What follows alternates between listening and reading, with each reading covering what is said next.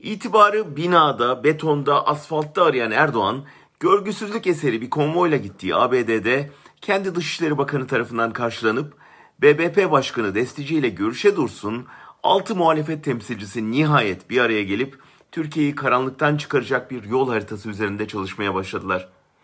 Yıllardır neden yapamadıkları anlaşılmayan bu hamlede masadaki ilk maddenin parlamenter sisteme dönüş olduğu anlaşılıyor.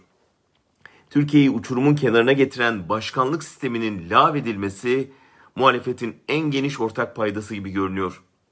Bu önemli ancak yeterli değil. CHP, İyi Parti, Saadet, Gelecek Partisi, Deva ve Demokrat Parti'nin hukukçu üyeleri toplantının bir ittifak arayışı olmadığını söyleseler de kamuoyu ısrarla o dayanışma hamlesini bekliyor. Türkiye'nin gelecek Kasım'da bir erken seçime gideceğine artık neredeyse kesin gözüyle bakılıyor.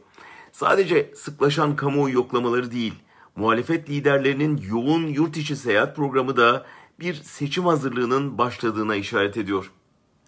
Son HDP tartışması da gösterdi ki potansiyel uzlaşmalara zarar verebilecek en küçük ifadelerden kaçınılıyor.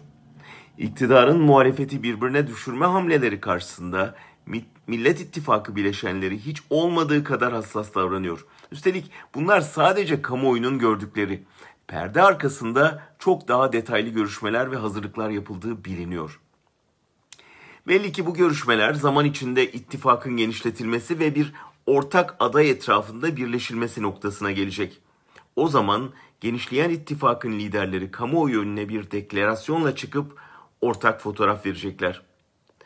Ordudan polise, yargıdan sermayeye, meclisten üniversiteye kadar her alana hükmeden bir baskı iktidarı karşısında muhalefetin belli ilkeler etrafında bir araya gelmesi, güç birliği sergilemesi saraya korku, halka güven verecektir. Bunun yaratacağı sinerjiyi ne değişecek seçim yasası, ne HDP'yi kapatma hazırlığı, ne sarayda hazırlanan yeni tuzaklar durdurabilir.''